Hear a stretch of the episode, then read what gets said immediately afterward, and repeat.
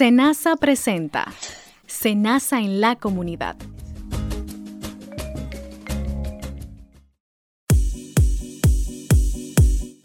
Saludos, saludos amigos, amigas, aquí nuevamente en otra entrega de su programa Senasa en la comunidad. Hoy de verdad que estamos pues, muy contentos como siempre y emocionados para entregarles a ustedes un contenido exquisito para todos nuestros oyentes. Como recordamos, este programa está orientado a los ciudadanos y ciudadanas de manera general, pero sobre todo para aquellos afiliados del régimen subsidiado de SENASA. Hoy estamos pues encargados de llevar este barco, timonear este barco acá. Carlos Nave, un servidor, y mi hermano Luis Zorrilla. Así es, Carlos. Buenas, ¿cómo estás? Muy bien, muy bien, muy bien, de verdad que sí. Qué bueno, reiterando la bienvenida a todos las personas que nos sintonizan, siempre sintonizan su espacio Senasa en la comunidad que hoy traemos un programa cargado de información para cada uno de ustedes. Vamos a tocar temas interesantísimos como el cáncer de mama, el asma, o sea, vamos a hablar también sus causas y síntomas con una doctora especialista en la materia y también traeremos la sección Estamos para ti. Como siempre, una sesión comandada por usted, compañero. Sí. Como debe ser. Así es. Pero antes de dar inicio a nuestro tema central de hoy, vamos a reiterar la importancia de esto que acabas de hablar, de la detección temprana del cáncer de mama. Señores, octubre está ya destinado, consignado, consagrado como el mes del cáncer de mama para detectar lo que es esta enfermedad silenciosa. Y el día específico es el 19 de octubre donde se hacen pues las jornadas de manera principal, pero durante todo el mes diferentes instituciones, entre ellas por supuesto SENASA, hacen diferentes actividades. Nosotros hemos eh, realizado jornadas de prevención, revisión médica y seguimiento, donde pues nuestros afiliados se han dado cita para realizarse sus respectivos chequeos y exámenes de sonomamografía. Incluso, es bueno que sepan que inclusive los colaboradores de SENASA han tenido jornadas internas y que estas jornadas de prevención están orientadas no solamente a mujeres, sino también hombres, porque los hombres también son propensos a sufrir lo que es el cáncer de mama. Según la Organización Mundial de la Salud, y la Organización Panamericana de la Salud, el cáncer de mama es el tipo de cáncer, escuche bien, más común y la segunda causa de muerte por cáncer entre las mujeres de América. De ahí la lo delicado de la situación. En América Latina y el Caribe, el cáncer de mama es el cáncer más común, sobre todo en las mujeres. Así es, Carlos, y como saben ustedes, la principal, el principal objetivo de este espacio es concientizar. Así es. Y como estamos precisamente en el mes del cáncer de mama, le estamos trayendo información que realmente usted puede prevenir cualquier tipo de situación de este tipo. Miren, lo diagnóstico temprano es una parte muy importante porque junto con los avances en un tratamiento han llevado mejores resultados para las mujeres con cáncer de mama. Aquí usted está solo previniendo este, este tipo de cáncer. Y los programas integrales de prevención y control del cáncer de mama son esenciales para reducir la carga de esta enfermedad. Hay un dato que nos alarma, es que se espera que para el año 2030 el número de mujeres diagnosticadas con esta enfermedad en las Américas incremente, Carlos, un 34%. este, este, porcentaje es muy alto. Y esto es un dato que es relevado por la Organización Mundial de la Salud. A los hombres que no se escapan de este tipo de cáncer, el 1% de los hombres suelen padecer de cáncer de mama y este es más agresivo en los hombres. Cuando decimos que la clave para este tipo de enfermedad es la detención precoz, es porque el cáncer no se previene. Eso es así. Es lo delicado y es lo importante de hacerse estos exámenes. Señores, el autoexamen de mama es la cosa más sencilla. Si usted no sabe, eh, pues en la próxima visita que tenga, usted eh, a cualquier centro médico, pues solicite información porque usted puede realizarse un autoexamen de mama. Según las estadísticas mundiales, el 87% del cáncer de mama aparece en las mujeres pasadas las cuatro décadas, es decir, los 40 años, lo que implica que el 13% restante ocurre en las mujeres más jóvenes. El cáncer de mama es el más común entre las mujeres en todo el mundo, pues representa el 16% de todos los cánceres femeninos según la OMS o la Organización Mundial de la Salud. Está dedicado un mes el mes de octubre. Sin embargo, como ciudadanos y ciudadanas debemos estar siempre prestos a durante todo el año mantenernos pendientes, mantenernos eh, pues alerta ante cualquier, eh, qué sé yo, signo de que pueda aparecer esta, este padecimiento en cada, en cada uno de nosotros. Hasta una bolita que se sienta una mujer, lo que sea, cualquier cosa, inmediatamente hágase su examen. Recuerde que para entrar en contacto con nosotros puede hacerlo a través de nuestra página web www.arssenasa.gov.do y a través de nuestras redes sociales, en Twitter y en Facebook nos puedes encontrar como ARS Senasa RD. También tenemos las líneas, los centros de contacto de Senasa en el 809-701-3821 y desde el interior sin cargos al 1-809-282-77.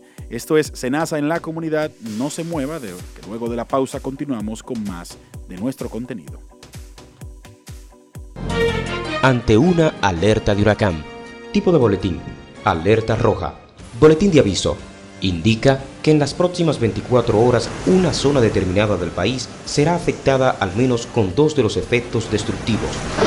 En esta etapa hay que tomar acción inmediata para salvaguardar vidas y propiedades. Este es un boletín informativo de tu emisora CTC.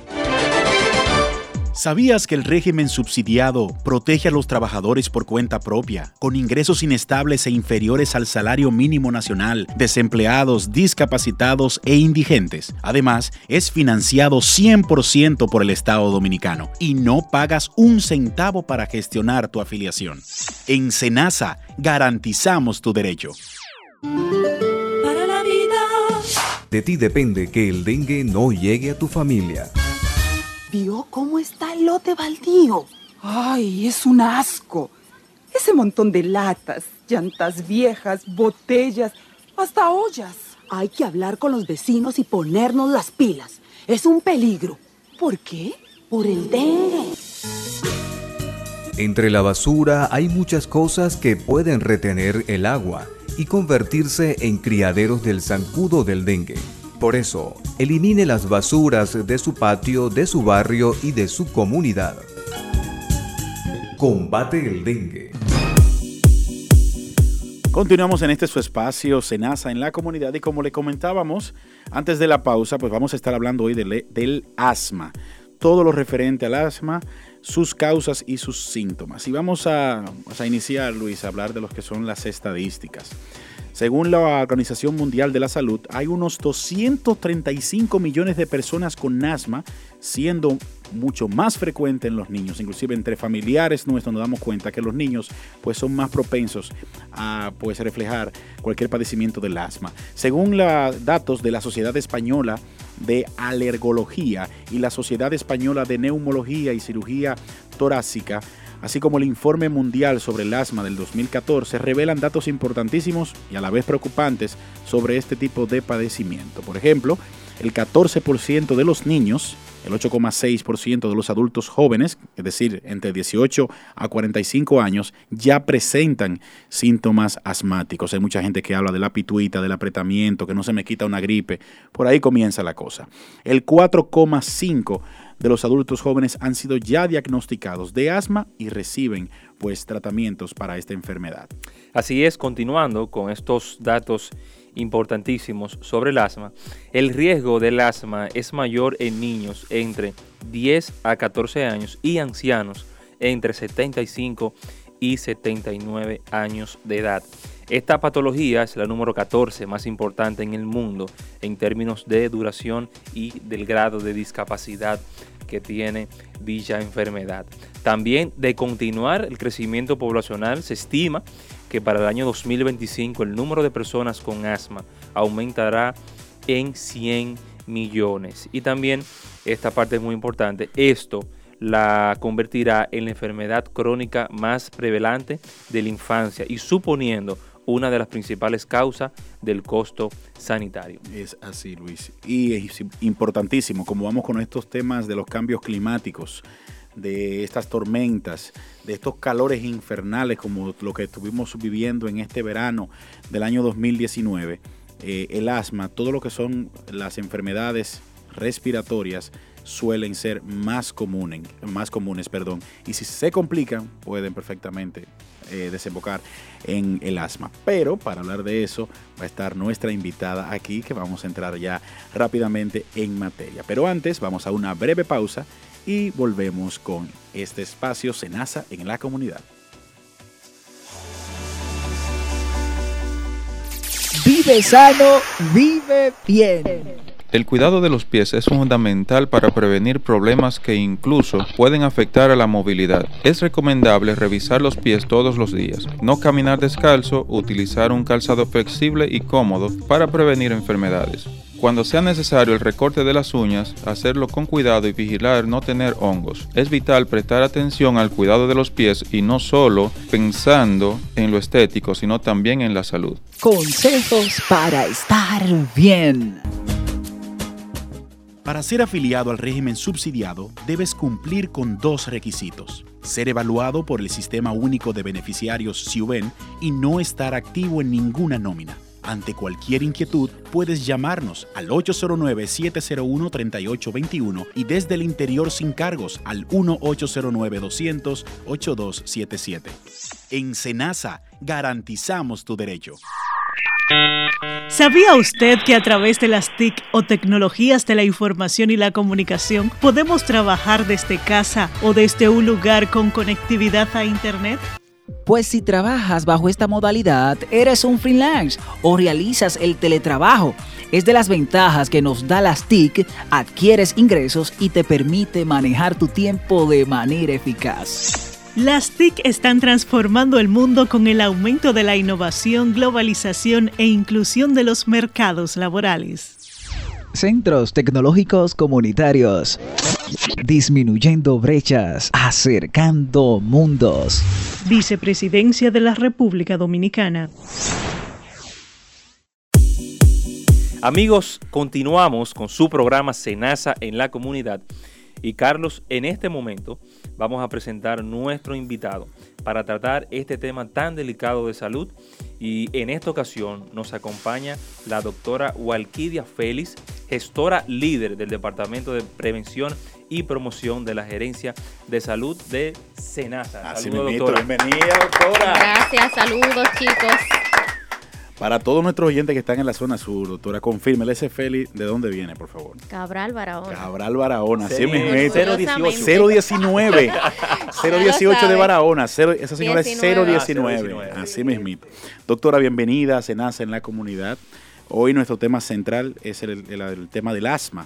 Nosotros estuvimos haciendo un pequeño preámbulo estadístico, pero vamos a escuchar, pues, quien tiene la autoridad en ese tema. Hábenos un poquito, ¿qué es el asma? ¿De qué estamos hablando cuando nos referimos al asma? Esta es una enfermedad crónica de las vías aéreas, producida por una compleja interacción entre, la, entre obstrucción de esta vía, hiperreactividad bronquial e inflamación. Exacto, es como un bloqueo que hay, vamos a decir, de las vías respiratorias. Exactamente. Muy bien. ¿Y cuáles son los síntomas, doctora, que se, lo primero es sibilancia, puede tener sibilancia, dificultad respiratoria, tiraje intercostal, tos o presión torácica que puede eh, especialmente notarse en la noche o la mañana. Estos síntomas. Sí, esa parte es muy importante. Bueno que todas las personas que nos sintonizan sepan cuáles son los síntomas, porque dependiendo si usted siente estos síntomas, bueno, acuda un médico. Yo en lo particular me siento muy identificado porque de hecho, soy, soy asmático, pero siempre es bueno aprender algo de, sobre, este, sobre este asma. Doctora, vamos a aclarar cuáles son las principales causas que ocasionan que se active el asma. El hecho de estar expuesto al polvo, polen, ácaros, es detonante para, para que se aparezca esta enfermedad. Sí, esa parte es eh, muy importante porque, eh, tomando como ejemplo mi caso, eh, los míos es más por la alergia y por el cambio de temperatura. O sea, el, cambio de temperatura a mí me causa y se me activa el asma de, inmediato. Pero la tuya, por ejemplo, no es crónica, porque hay personas, y doctora, eh, hay, hay, personas que inmediatamente y niños tienen que eh, vamos a recurrir a la famosa bombita, que ya es un medicamento para calmar e-, esa asma, ya es una parte crónica. O sea que bueno que sepan los queridos oyentes que cuando hablamos de asma no es solamente aquella que requiere la medicación por esa vía. Yo mismo era uno que en mi ignorancia hace un tiempo entendía que solamente padecían de asma quien andaba con su bombita. No, el asma tiene varios grados. Eh, y por ejemplo la que tú padeces, aunque no uses ese medicamento, también está dentro de, la, de ese padecimiento. Doctora, ¿y el, cuál es el principal factor de riesgo de padecer el asma? La atopia. Esta es un carácter hereditario que pueden presentar las, algunas personas que presentan alergias de manera recurrentes. Entonces, esta es el primer y más importante factor de riesgo en desarrollar el asma. Okay. En el caso, ya que usted menciona la palabra eh, hereditaria, esta es una de las cosas que más los pacientes que tenemos asma nos preguntamos. Porque, eh, por ejemplo, en mi caso, mi abuela fue, fue asmática. ¿Es cierto, doctora, que es hereditaria esta enfermedad? Sí, es cierto. Es hereditaria realmente. ¿Hasta qué Hay factores que influyen también, eh, como en el ambiente, que pueden hacer que se presente pero sí, el factor hereditario es predominante. Ok. Doctora, y el, el asunto de los tratamientos, yo mencionaba uno, que no sé cómo se llamaría ese medicamento o varía los medicamentos que se utilizan a través de ese, ¿cómo se llama ese instrumento? Eh, popularmente le llamamos bombita. Todo, exactamente, pero todo va a depender de la evaluación del paciente, realmente los, todos los síntomas que esté presentando, de ahí se va a determinar cuál sería el tratamiento adecuado para ese paciente. Pero regularmente se utilizan antialérgicos, broncodilatadores, antihistamínicos. Ok. Eh, hablando de, tratamiento, doctora, es importante aclarar lo de lo que mencionaba mi compañero Carlos, lo de la, lo de la bombita. O sea, es un alivio, créjame, para todo el asmático en su momento cuando tenemos la, crisis, usar la bombita. Darnos para de bombazo, como, como decimos. Pero esa parte eh, es perjudicial a, lo largo del, tiempo, el uso excesivo de la, de la famosa bombita. Todo en exceso realmente hace daño. Eh, tenemos que tomar en cuenta las recomendaciones de su especialista para el uso de esta. Regularmente cuando eh, tú, por ejemplo, la puedes utilizar una o dos veces a la semana, pero cuando excedes de ahí el uso de esta, eh, lo más ideal es tú consultar con su especialista para saber el tratamiento que te va a poner.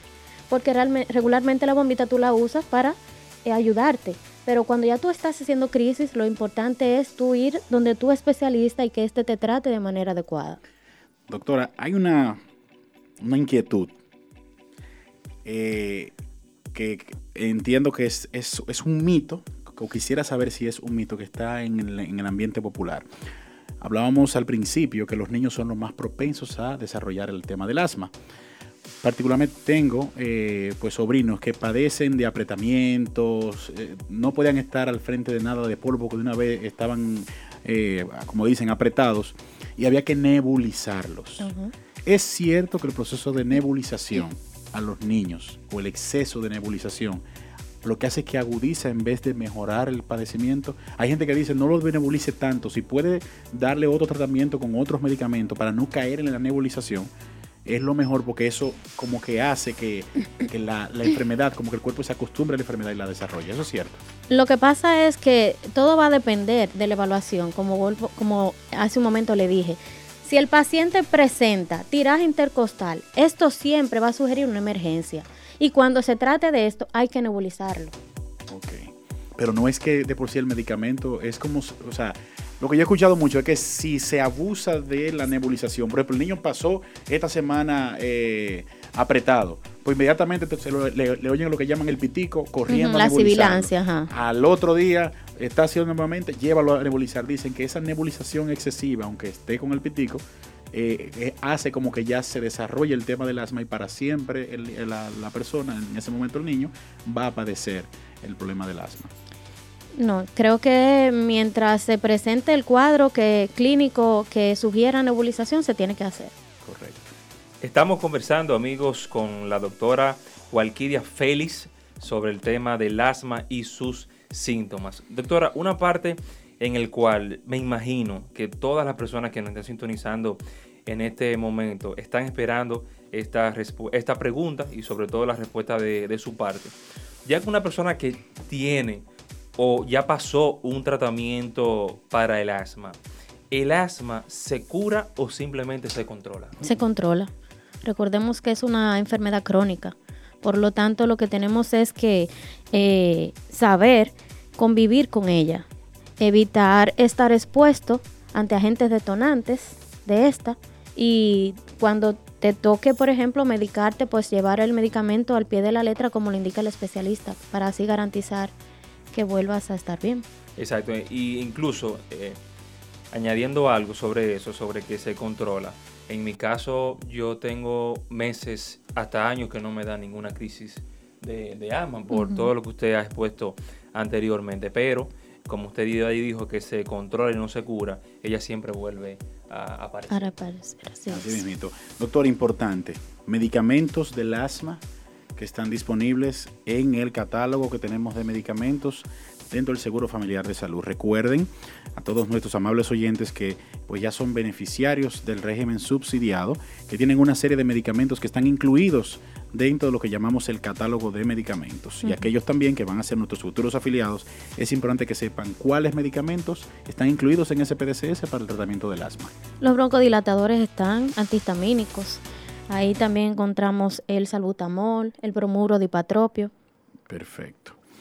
Doctora, ya para finalizar con, con esta entrevista y de antemano agradecerle toda la información que usted nos ha suministrado a nosotros y a todas las personas que siempre están en sintonía con el espacio Senace en la comunidad. Algunas medidas o consejos para controlar y evitar la crisis constante del asma. Evitar estar expuesto ante los alergenos que pueden desencadenar la presencia de o la aparición de esta enfermedad. Eh, evitar estar eh, donde hay humo, eh, mucho polvo, Exacto. Si va a hacer ejercicio, hay a veces, hay personas que creen que por ser asmático no pueden hacer ejercicio y es una mentira. Realmente sí pueden, solo que tienen que tener claro que tienen que hacer un calentamiento previo a un ejercicio intenso para no, no tener problemas. Sobrecargar exactamente sus pulmones. Antes de, dijo una palabrita importante, pero aterrízamela un poquito más, aplatánelo. Alergenos. ¿Con qué se come eso? Todo lo que te cause alergia todo lo que te cause alergia, ya sea eh, polvo. Hay personas que la humedad de, una casa. A, todo, hay gente que son alérgicos a todo, que llega donde Exactamente, puede ser un perfume, eh, el humo de un cigarro, de juca, todo lo que te cause alergia. Importante, ¿eh? Nuestros amigos oyentes del régimen subsidiado, señores, la juca, ese elemento, el vapor es importante y aprovechar en muchos programas anteriores, y aprovecho doctora para precisamente como que puntualizar un poquito, y más en este programa relacionado con el asma, hablábamos de lo perjudicial del cigarrillo. Y cuando hablamos de cigarrillo no es solamente el famoso cigarrillo que, tenemos, que conocemos a través del tabaco, sino esta tendencia que hay de cigarrillos electrónicos. Ya están subiendo un poquito las estadísticas de las muertes, de jóvenes sobre todo, que se acostumbran a lo que ellos llaman ahora el famoso vapeo de que como se te vende de que no hay humo, de que no hay olor, de que el problema era el mal olor que despedía el cigarrillo, ahora el eléctrico te quitó ese problema, te quita el problema del, mal olor, pero el problema de, la muerte o del, prejuicio no te lo quita. Eh, creo que la pregunta estaría de más, pero ¿qué tan perjudicial sería para una persona que está iniciando con problemas respiratorios utilizar hábitos, por ejemplo, como estos de estos cigarrillos Imagínese, sobrecarga mucho más eh, la funcionalidad de sus pulmones. Entonces ya imagínate, si se presenta eso, si se añade a eso una crisis asmática, ya puedes saber el problema que se puede armar ahí. Prácticamente la muerte. Realmente no es lo recomendable. Ni fumarlo, ni estar expuesto en donde lo estén haciendo. Así mismito. Que hace más daño estar expuesto. claro, y sí, el fumador pasivo le llaman. Exacto. Hay una frase que yo he escuchado por ahí que les animo a todos a que se las digamos. Cuando alguien aparece que está fumando, dice, si yo respeto tu derecho de morir, respeta mi derecho de vivir. Vaya y fumes su asunto para allá. bueno, señores, muchísimas gracias. Doctora Walquidia Félix, gestora de PIP o de promoción y prevención del régimen subsidiado de Senasa. Gracias por estar con nosotros y pues eh, nutrirnos de este tema del asma. Ha sido un placer. De acuerdo. Eh, amados oyentes, no se muevan porque en breves minutos continuamos con más de en la comunidad con el segmento del señor Luis Zorrilla. Yo no sé qué haría si me faltara Jennifer. La verdad es que los hijos le dan a uno una felicidad inmensa. Jennifer comenzó con unos dolores en el cuerpo y una fiebrecita. Un par de días después tenía un dolor en los ojos, como dolor en la frente, ya decía. No tenía apetito y vomitó como dos veces. Yo me asusté y salimos corriendo para el hospital. Gracias a Dios que llegamos a tiempo. Era dengue. Nos pasábamos con un día y, Dios mío, mi Jennifer no estuviera con nosotros. Papi, te quiero. Actúa a tiempo. Haz tu parte. Vive bien. Un mensaje del Ministerio de Salud Pública y tu radio CTC. Un chequeo a tiempo puede cambiar tu vida. Más del 75% de las mujeres con cáncer de mama no tienen ningún antecedente familiar de esta enfermedad. Solo una de cada 10 pueden tener cáncer de mama hereditario. Esta enfermedad no se contagia. Si se detecta a tiempo, ayuda a mejorar tu calidad de vida. Por tu bienestar y el bien de los que amas, cuida tu salud. Centros Tecnológicos Comunitarios. Disminuyendo brechas, acercando mundos. Vicepresidencia de la República Dominicana. Consejos para estar bien. Si sufres de dolores de cabeza constante o estrés mental, recuéstate en la cama cerca de una pared y eleva tus piernas contra ella. Mantén esta posición por 5 minutos y sentirás la diferencia. Vive sano, vive bien. Vicepresidencia de la República Dominicana. Amigos, Senasa en la comunidad está en el aire. Un servidor, como siempre, Luis Zorrilla, les trae su sección Estamos para ti. Y hoy traemos consejos para la detención temprana del cáncer de mama.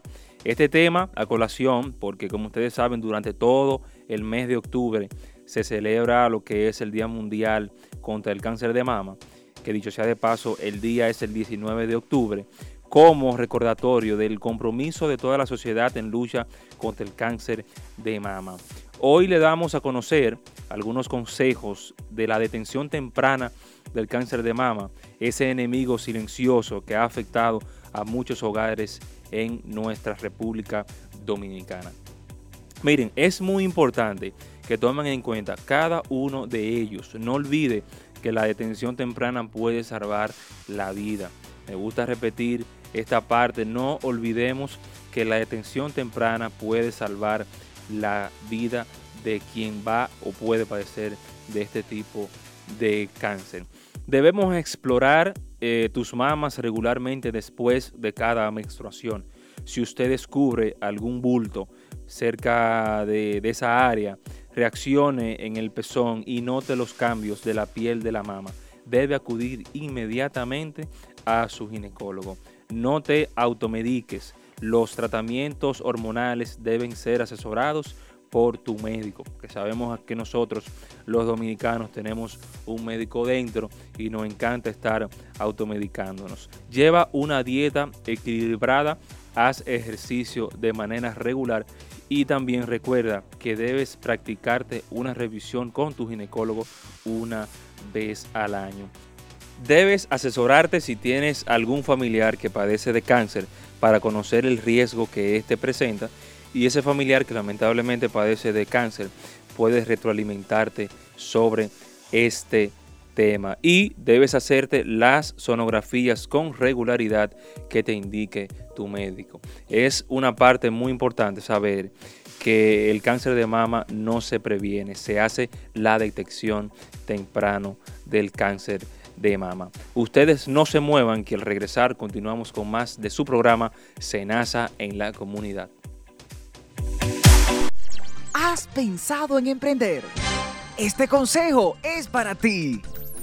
Identifica qué es eso que amas hacer, lo que harías de gratis y que no le haga daño a nadie. Al emprender debes estar seguro de que eso que realizas realmente te gusta, que no debes emprender por moda, porque con el cambio de estación se va a extinguir. Debes encontrar lo que verdaderamente te apasiona. Con pequeñas acciones y un buen enfoque, todo es posible. Vicepresidencia de la República Dominicana. Capacítate para el progreso. Acércate a nuestros centros de capacitación y producción Progresando con Solidaridad, CCPP, y capacítate en las siguientes áreas. Administración y gerencia, artesanía, albañilería, arte culinario, belleza y peluquería, confesión doméstica de prendas de vestir, informática, instalador y mantenimiento eléctrico, mantenimiento y conservación de edificaciones, mantenimiento electrónico, manualidades, muebles de madera, panadería y repostería doméstica, producción animal. Para más información visite los puntos solidarios y el CCPP de su comunidad. Un mensaje del programa Progresando con Solidaridad de la Vicepresidencia de la República y Radio CTC.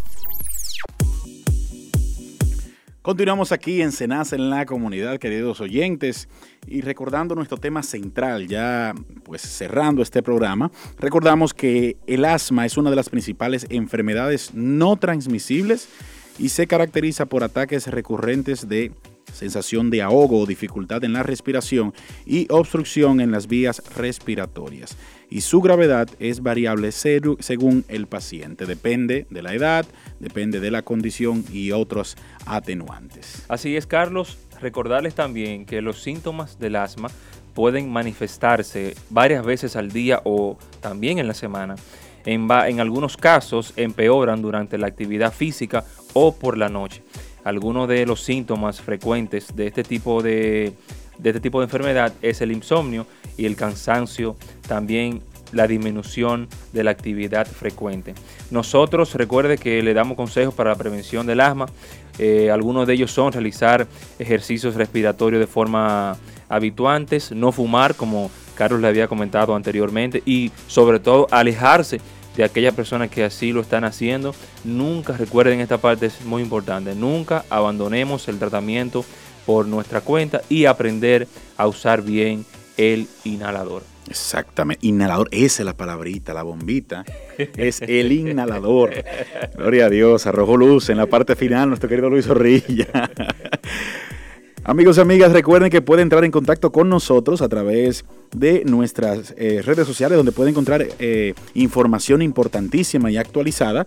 A través de Twitter y Facebook estamos como arroba ARSCNASARD. En nuestra página web hay, informaciones muy importantes, sobre todo del régimen subsidiado, a través de www.arscenasa.gov.do. Y si lo que quiere es conversar, hablar y pues pedir información ya de manera directa con uno de nuestros representantes por la vía telefónica, pues los números son 809-701-3821 y desde el interior sin cargos 1-809-200-8277. Amigos y amigas, recuerde tanto en el asma como en el cáncer lo importante es la prevención el seguimiento y por supuesto adherirse a las recomendaciones de los especialistas de la salud. No nos queda más tiempo para este programa. Muchísimas gracias por su sintonía y nos vemos en una próxima entrega de Senasa en la comunidad. Bye bye, bendiciones. Senasa presentó Senasa en la comunidad